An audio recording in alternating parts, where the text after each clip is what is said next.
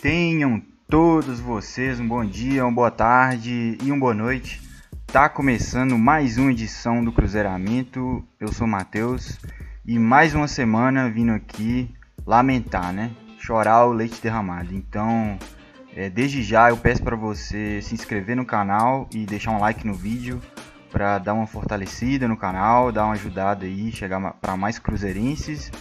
E é isso, sem clima para ficar rendendo muito no início do vídeo, então vamos direto ao assunto, né, que, que eu ganho mais.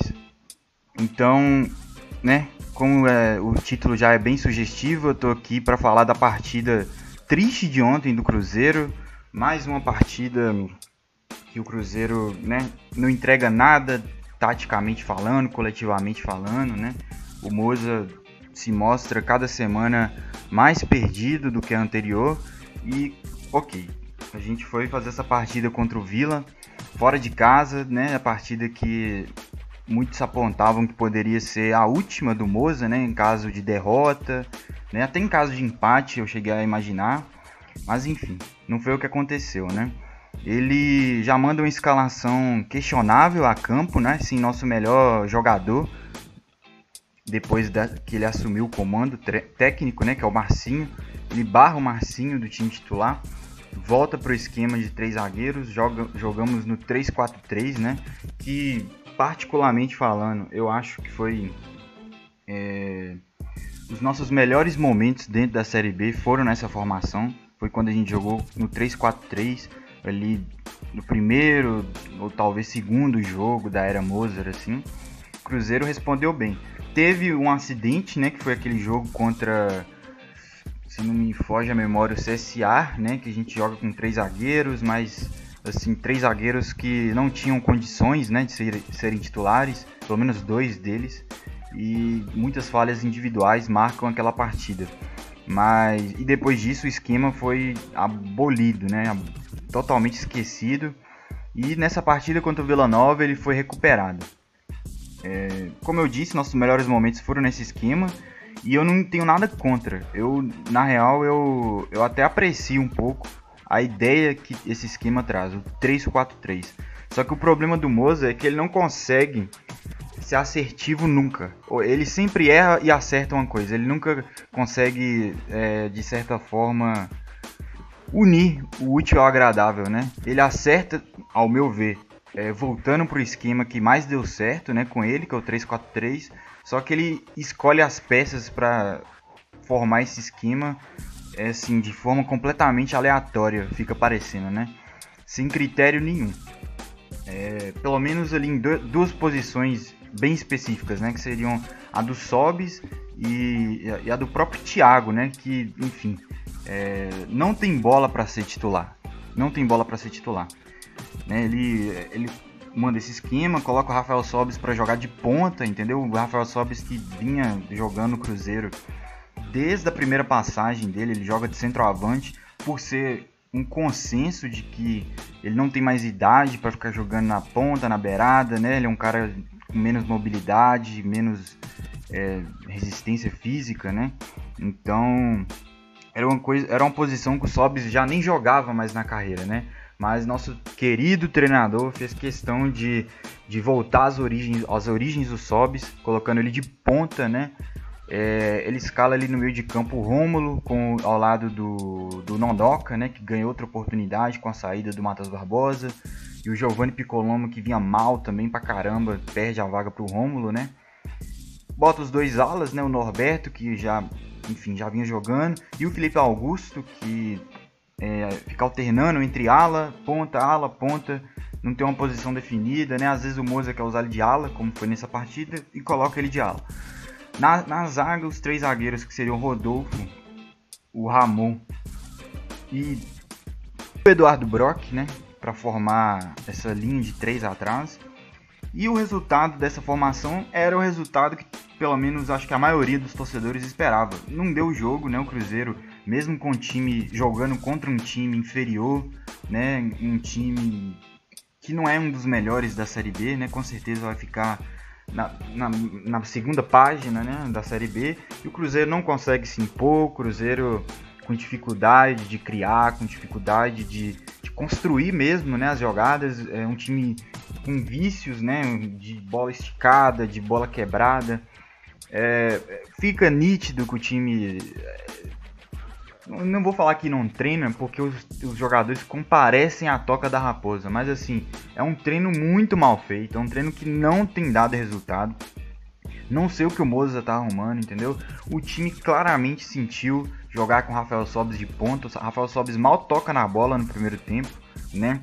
É, pesa, pesa, não tem como você escalar o Sobis numa posição crítica dessa e, e, achar que não vai ter nenhum malefício para o time. Teve malefícios, né? A gente tem um Thiago que não tem, não tem uma técnica apurada, né? Um cara mais brigador.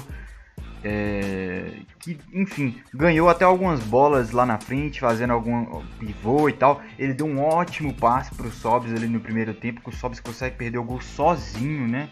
Então, mesmo com essa, com essa formação que não é a ideal, né? No caso, falando de peças e não de esquema, né? E com Sobs, enfim, e o time pobre, o time sem muita criatividade, mesmo com isso tudo, o Cruzeiro ainda conseguiu produzir algumas chances pontuais, assim, que a gente fez questão de desperdiçar, né? No segundo tempo a coisa não muda, o Moza demora a mexer e quando mexe, ele mexe né, de forma equivocada.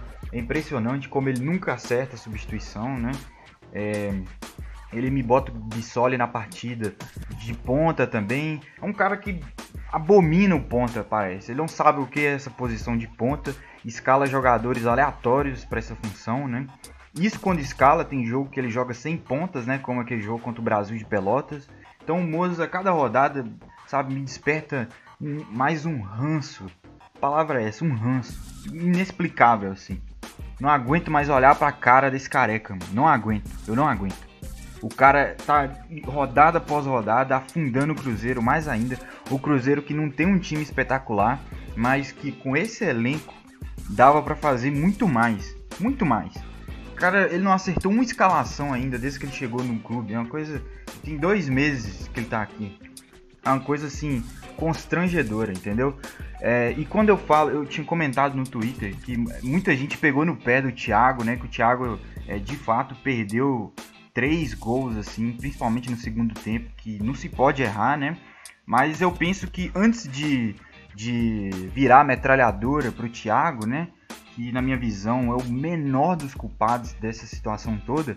Eu penso assim, se a gente tivesse um treinador minimamente coerente, um treinador, saca, minimamente antenado ao próprio elenco, com ideias de jogo um pouco mais, né, um pouco mais como eu posso dizer isso? Um pouco mais inteligentes mesmo, acho que a palavra é essa, né? Eu acho que o Thiago nem titular seria do Cruzeiro, nunca.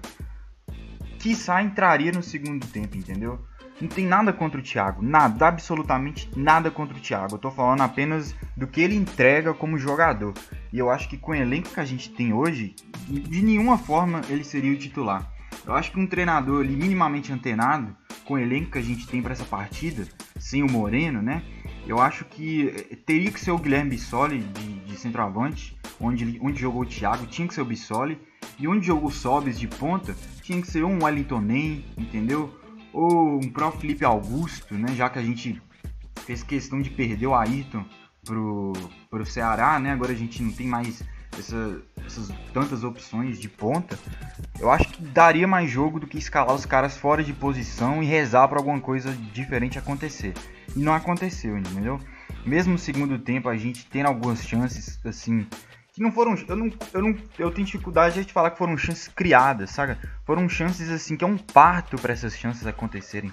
São chances totalmente do acaso da partida, entendeu? Que eu acho que conta muito do desgaste que o adversário tá. Então acho que é, eu tenho que ter calma até para até pra elogiar esses ataques que o Cruzeiro fez, entendeu? Então a gente consegue perder todos os gols. A gente é, além de não jogar bem, a gente ainda não tem zero oportunismo. A gente tem um treinador que mexe errado o tempo inteiro. Então não tem, não tem time que aguente. Não tem como ganhar dessa forma. É uma coisa que eu já tô falando aqui, já tem três episódios já. Não dá mais pro Moza no Cruzeiro. E a gente tá nesse pesadelo, né, de não poder trocar de treinador. E o Moza também não quer pedir para sair, que é a única forma, né, que a gente poderia trazer um cara de fora. Então, é um pesadelo interminável. Porque em, em circunstâncias normais, né, de, de, de, como era antigamente, de poder trocar o treinador, enfim, é, o Moza não passaria de ontem de forma alguma. Eu acho que, na real, ele já não passaria da, da, do 3 a 0 contra o Havaí, né? Perder de 3 a 0 para o Havaí no Mineirão já era o suficiente, talvez. Mas ontem, cara, com as escolhas que ele fez, não colocar o Marcinho, que é o trunfo da era Mozart, né, do Cruzeiro. É o trunfo dele no Cruzeiro, é recuperar o Marcinho. O Marcinho tava para sair do Cruzeiro, o Mozart consegue botar ele para jogar e consegue fazer ele render. E ontem, né, por opção, né, ele até explica na coletiva que ah, tomou cartão amarelo no banco. Mas enfim, mesmo tomando cartão amarelo no banco, não era nem para ele começar no banco, entendeu? Não era para ele estar tá ali no banco, era para ele estar tá em jogo. Entendeu? É um absurdo a gente jogar com o Rafael Sobis aberto, com o Marcinho no banco, entendeu?